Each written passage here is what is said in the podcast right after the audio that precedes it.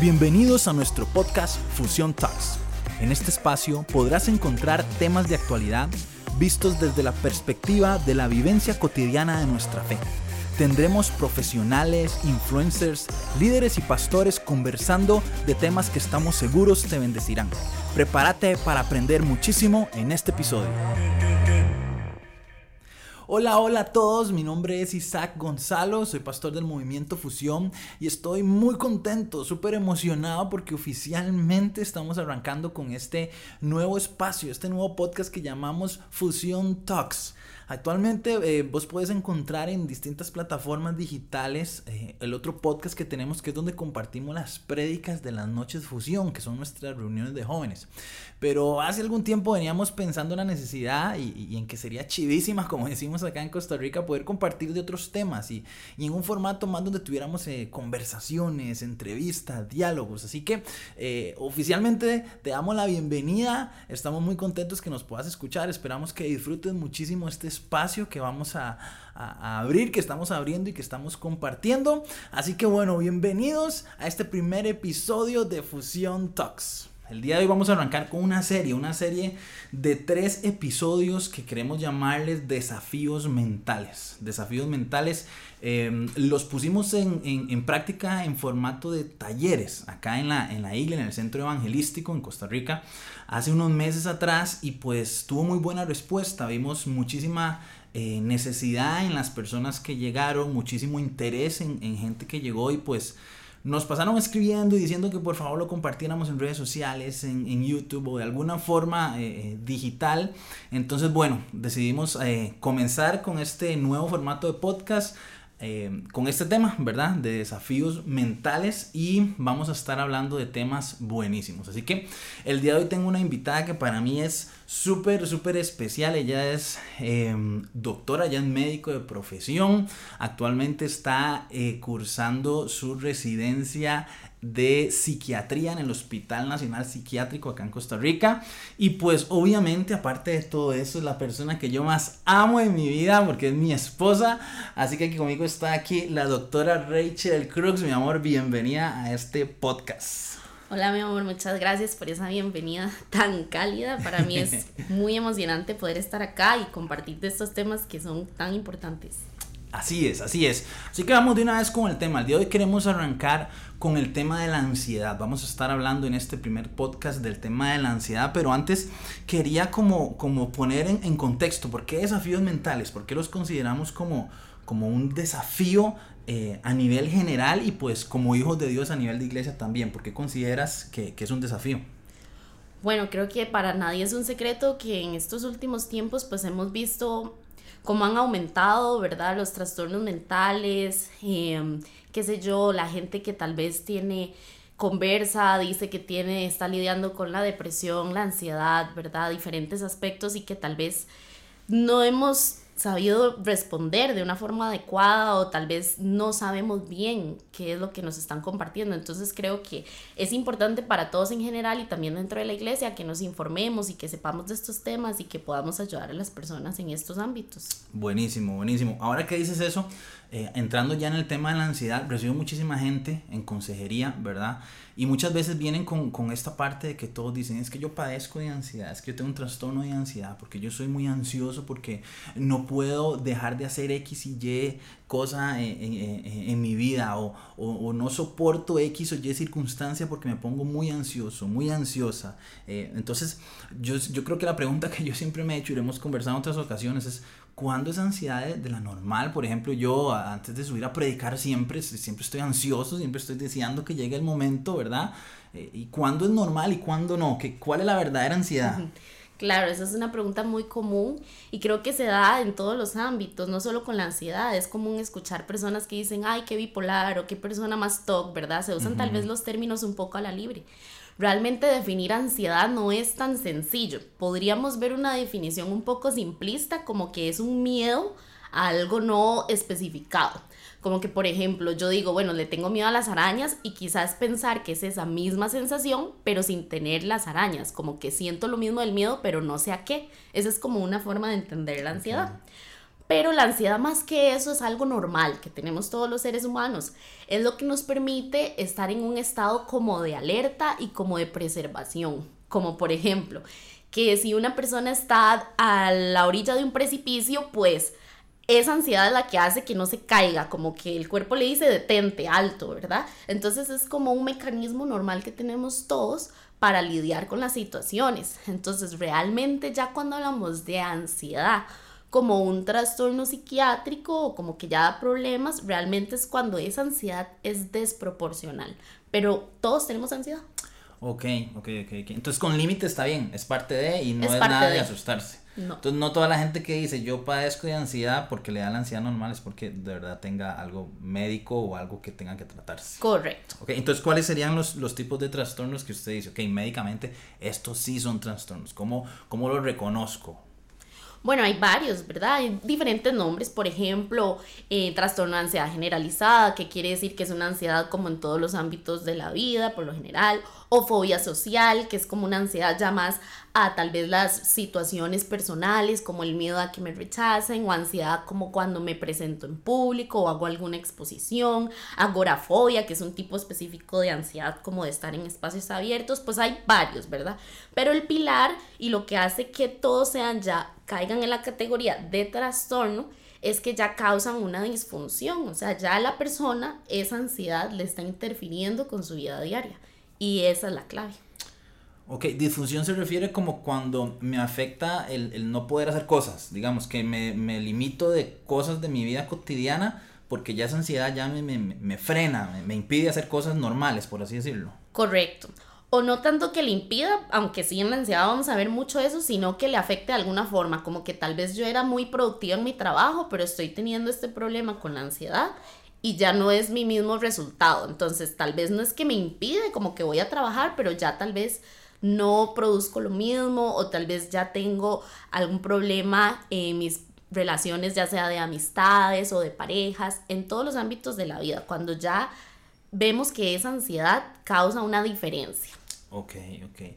Dentro de esto, y, a mí me ha tocado también eh, tanto atender gente, y yo creo que en algún momento tuve un episodio donde, donde, donde me sucedió a mí, eh, está el tema de, de, los famosos, entre comillas, ¿verdad? Eh, ataques de ansiedad o ataques de pánico.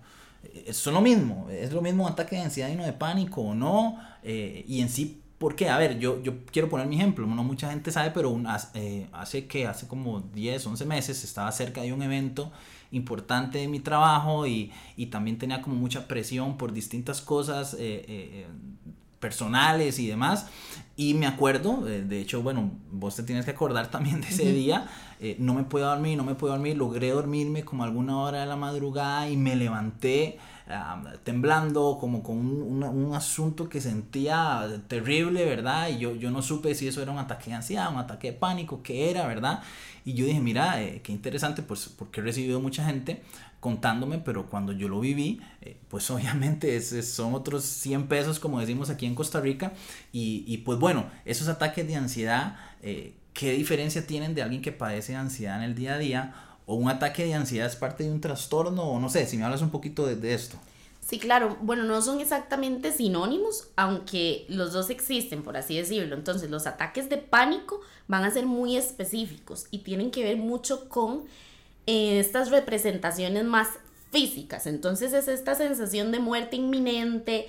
las personas pueden experimentar sudoración, falta de aire, palpitaciones, que se les para el corazón, pueden tener dolor abdominal, pueden tener hasta diarrea, son molestias más ya físicas, ¿verdad? Entonces es esta ansiedad donde sienten que ya les va a dar este ataque y tienen todas estas manifestaciones físicas y son reales, inclusive muchas de estas personas antes de que se les diagnostique un, un trastorno de pánico o un ataque de pánico, tienen que hacerse un montón de exámenes generales, electrocardiogramas como para ver la parte del corazón y demás, porque realmente lo que sienten es algo muy físico.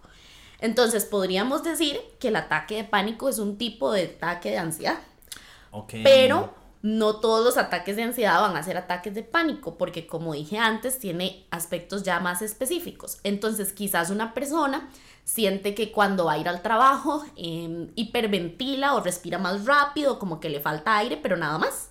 Y eso entonces podríamos decir que es un ataque de ansiedad, pero no llega a ser un ataque de pánico porque faltarían más criterios. Ok, ataque de pánico entonces es como el ataque de ansiedad, pero ya a un nivel muy elevado, podríamos decirlo, entonces. Más o menos y como más específico hacia la parte física. Ok, ok, tener todas esas características y esas cosas que el cuerpo reacciona ya lo eleva un poco más eh, a solo el ataque de ansiedad. Exactamente, y ya el ataque de ansiedad podríamos decir que inclusive una persona que yo me incluyo cuando voy a exponer o hablar en público, entonces me siento como intranquila, como que ya siento angustia, entonces si eso escala podría ser un ataque de ansiedad, pero no necesariamente es un ataque de pánico. Ok, ¿qué los produce? Digamos, si hay personas que, que están atravesando por este tipo de cosas y dicen, de yo, yo, eh, según lo que la doctora está diciendo acá, pues yo me doy cuenta que no solamente tengo la ansiedad regular, sino... Eh, eh, de, de verdad puede que sea un trastorno eh, que lo produce es algo meramente pues eh, muchas veces se piensa que emocional está ligado a, temas emocionales eh, circunstancias de vida que me están llevando a, a, una esquina emocional que yo exploto por medio de estos ataques de pánico o puede ser algo también físico o si yo no sé por qué me dan qué, qué hago Claro, y usualmente la gente no va a saber por qué le da, porque es algo que se da por múltiples causas. Usualmente lo que estudiamos en psiquiatría eh, son trastornos multicausales, por así decirlo. Entonces hay un factor que puede ser genético, entonces que si alguien en mi familia también tenía trastornos de ansiedad, pues yo tengo una predisposición a tenerlo, no necesariamente me van a dar. También hay situaciones de vida, por supuesto, una situación traumática puede desencadenar episodios de mucha ansiedad. También tenemos la parte, pues obviamente biológica, ya lo más físico, ¿verdad? Se habla mucho de una parte que tenemos en el cerebro, bueno, tenemos dos, ¿verdad? Amígdalas, que una de derecha, una izquierda, esa es una parte del cerebro específica del estado de alerta, de eso que hablábamos al principio, de que nos preserva, que nos ayuda a tener cuidado, de no ser eh, temerarios, por así decirlo, a las cosas que hacemos al día a día. Entonces se habla de que hay una hiperactivación de esa amígdala. Entonces, cuando tenemos esta hiperactivación de la amígdala, nos puede desencadenar muchos síntomas ansiosos. Pero eso es algo, perdón, eso es algo físico. Esa amígdala se activa porque hay algo, no sé si es una, palabra correcta, algo dañado en, en, mi, en mi cuerpo o algo que está fallando. No, no habría que verlo así, o sea, es una predisposición, como le decía, todos los factores que veníamos hablando, la parte genética, la parte ah, traumática, la parte del día a día, va a influir sobre esa activación eh, amigdalina, por así decirlo. Entonces, no es tan simplista como verlo como de que eso se me dañó o como que estoy defectuoso, no, porque no se trata de eso, pero sí entender que hay varias aristas, por así decirlo, a esto que estamos viendo y cuando hablamos de ansiedad es un poco más complejo entonces de lo que uno... Es que tal vez uno siempre está buscando como, como lo dices ahorita, como si fuera un carro, se me dañó la bujía, se me dañó la llanta, ¿no? El tema eh, eh, eh, de, de todos estos sistemas es más complejo de lo que a veces podemos imaginar. Muchísimo más complejo. Ok, ok, muy interesante. Cuando, bueno, ya sé que lo tengo, ya definimos que tal vez lo tengo, dependiendo de, la, de, de cómo me siento y de, y de qué tanto me afecta en mi vida diaria. Eh, posiblemente tengamos una idea de, por qué me dio, si algunos de los que nos están escuchando tengan algún tipo de, de circunstancia que sientan que les haya podido activar, ¿verdad? ¿Qué hago? ¿Qué hago? Si ya sé que sí tengo, ya más o menos tengo idea de por qué me dio, tal vez no tanto, ¿qué hago? ¿Es, es un psicólogo lo que tengo que visitar? ¿Es un psiquiatra? ¿Solamente apoyo espiritual? Ahorita vamos a ir a hablar del tema de los retos que tenemos como cristianos e incluso los mitos y estigmas que existen, ¿verdad? Pero, pero ¿qué hago? ¿A quién busco? Yo creo que lo principal es buscar ayuda, ¿verdad? Profesional sería lo principal no solamente un psiquiatra va a poder em, decirle un diagnóstico, podría ir inclusive donde un médico general. Uno como médico general pues estudia todo en general, como la palabra lo dice, y, y el médico puede determinar si ocupa ya un abordaje de un especialista. En ese caso, pues sería un psiquiatra, que es un médico especializado en psiquiatría. Los psicólogos clínicos, que no son médicos, pero que también hacen su formación, ellos también tienen la capacidad de determinar si está, se está ante un trastorno de ansiedad. Entonces, al final es buscar algún tipo de ayuda profesional, ya sea médico o de psicología, que le pueda orientar y para saber si en ese caso qué tipo de tratamiento puede necesitar o si tal vez la persona, porque a veces pasa, tal vez siente que una ansiedad normal le sobrepasa y realmente es algo como muy pasajero o muy de una situación situacional, como así lo diríamos, que no necesita tal vez más que un acompañamiento. pero eso lo va a determinar el profesional. Ok, entonces buscar a un profesional y él puede decidir si tal vez solamente con seguimiento psicológico o puede que entonces necesite un psiquiatra e incluso hasta medicación. Mucha gente le tiene miedo a la, a la medicación, ¿verdad? Porque hay como muchos estigmas que, que la medicación que dan en los hospitales psiquiátricos lo que hacen es que lo drogan a uno, no sirve para nada, porque uno solamente pasa ahí como un zombie, ¿verdad? Hay muchos estigmas respecto a eh, qué tal la medicación con el tema de la ansiedad.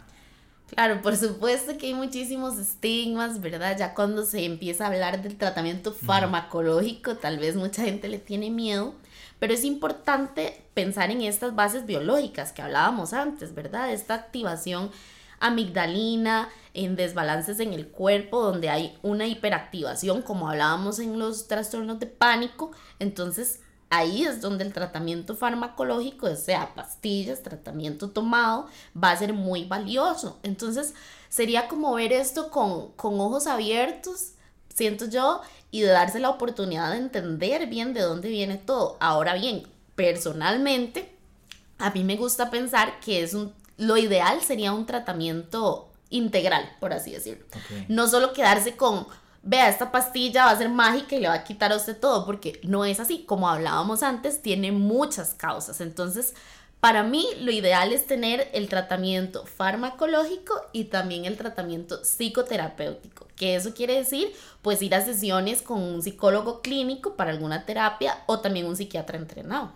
Ok, ok, excelente, excelente. Este, para ir terminando, eh, quiero que entráramos ya en la parte de nuestra fe, ¿verdad?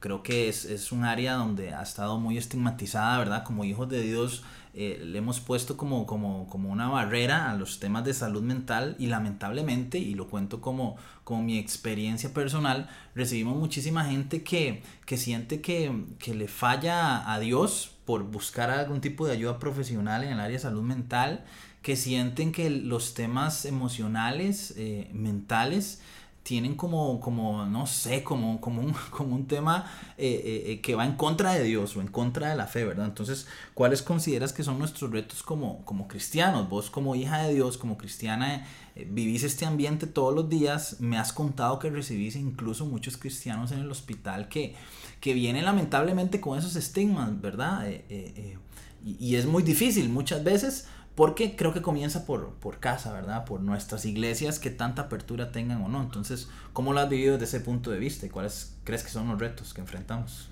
Claro, eso que usted dice es súper valioso y súper importante.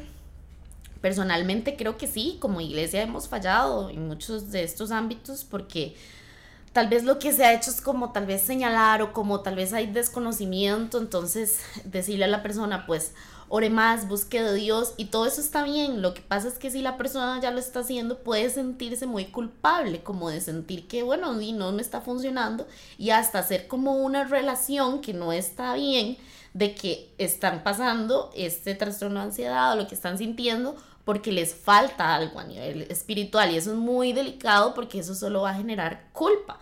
Y no se trata de eso, al final Dios no está para condenarnos, está para ayudarnos, para consolarnos. Esa sería la visión que tenemos que tener de Él en medio de un trastorno de ansiedad, pienso yo. Y más que huirle o sentirnos como en falla con Dios, sino ver que ahí está nuestro consolador, que está el Espíritu Santo. Entonces, ¿por qué no ver todo esto como algo que más bien reafirme nuestra fe y que nos ayude a crecer en nuestra fe? Que sí, que estamos pasando este proceso, pero que Dios está ahí conmigo.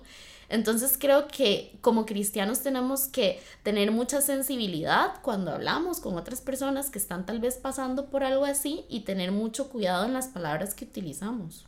Ok, yo creo que sí, eso es importantísimo porque lo que, lo que dice Rage eh, es una realidad. Se recibe gente con, con, este pensamiento de que lo que tengo me está pasando porque mi relación con Dios está mal, eh, o porque Dios no me está escuchando, o porque algo estoy haciendo mal, ¿verdad? Entonces creo que es responsabilidad de todos tener la apertura eh, em, y, la, y la madurez para poder tratar estos temas sin separar la fe de, de, la ciencia, sin separar a Dios de lo que la psiquiatría, la farmacología, la psicología, la salud mental nos puede aportar y tener conciencia que al final todo eso fue creado por Dios, ¿verdad? O sea, eh, Dios fue el que dio la sabiduría para que alguna persona estudiara. Eh, salud mental y pudiera apoyar, ¿verdad? Entonces no tenemos por qué separarlo, ¿verdad? Satanizarlo ni, ni pensar que va en contra de Dios o que, o que va en contra de nuestra fe, sino que chiva poder eh, trabajar juntos, ¿verdad? Algo de, lo que, de lo que me ha encantado este tiempo que, que Rach y yo llevamos de, de, casados, que ahorita tenemos un año y tres meses, gracias a Dios, es que lo hemos como amarrado mucho, ¿verdad? Ella me, me abre la mente muchísimo a mí muchas cosas, eh, trabajamos juntos y, y siento que más bien la ciencia y todo lo que ella ha aprendido ha reforzado mi fe y más bien la ha exponenciado y a la vez todas mis vivencias como pastor y, y, y, desde el punto de vista espiritual han también fortalecido la fe de ella y, nos, nos, exponenciamos juntos, ¿verdad? Crecemos juntos y eso debería ser el punto.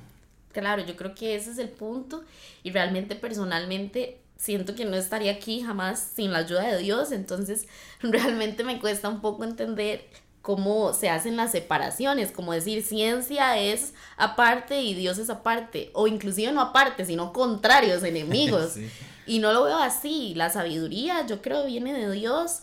Y si Dios nos dio la sabiduría para idear estos medicamentos, para idear estas terapias, pues ¿por qué no verlo como que Dios nos está dando esa herramienta para salir adelante de lo que sea que estamos atravesando? O sea, no separemos nuestras vivencias, no separemos nuestros retos, no separemos nuestros, nuestros valles de Dios, más bien es el momento de agarrarnos más de Él y atravesar eso juntos. Así es, Dios prometió siempre estar con nosotros, no necesariamente sacarnos de las circunstancias, sino que la palabra está llena de esos momentos. Dice, cuando andes en valle de sombra y de muerte, no temas porque estoy contigo. O sea, no nos dice si pasas por el valle, cuando pases, ¿verdad? Dice también, cuando pases por el agua no te vas a ahogar, cuando pases por el fuego no te vas a quemar, cuando estés en el desierto yo te voy a dar eh, de beber. O sea, nos asegura todos esos momentos duros de la vida y, y no nos promete como que nos vaya a sacar de ellos, sino que va a estar con nosotros ahí enseñándonos, consolándonos, ayudándonos eh, y, nosotros aprendiendo pues a ver a Dios ahí, ¿verdad? En los momentos bonitos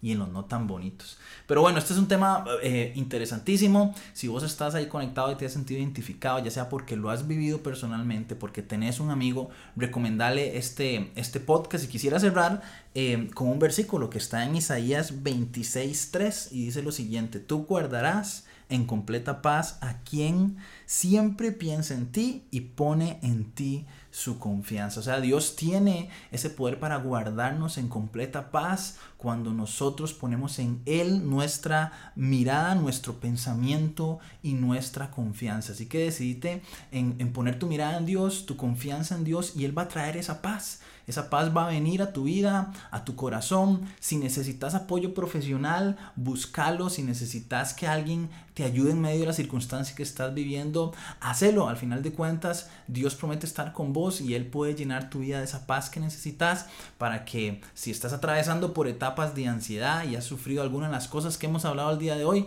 puedas eh, seguir adelante, aprender muchísimo y, por qué no, ayudar a muchas otras personas. Doctora, muchísimas gracias por estar con nosotros el día de hoy. De verdad que estuvo buenísimo. Vamos a tener dos podcasts más con estos temas y de verdad que es chidísima poder contar con su compañía por acá. Claro, con muchísimo gusto. Para mí fue un gran placer estar acá. Y bueno, nos vemos en el próximo episodio. Si vos este, querés compartir esto con tus amigos, envíaselo, envíales el link, envíales uh, por el, medio digital que lo hayas escuchado, puedes compartirlo. Búscanos en Instagram como Fusión CE, déjanos tus comentarios, todas las dudas que puedas tener o hacernos saber desde dónde nos escuchas, porque verdad para nosotros es muy importante saber de vos. Nos vemos en el próximo episodio. Esto fue Fusión Tax. Chao.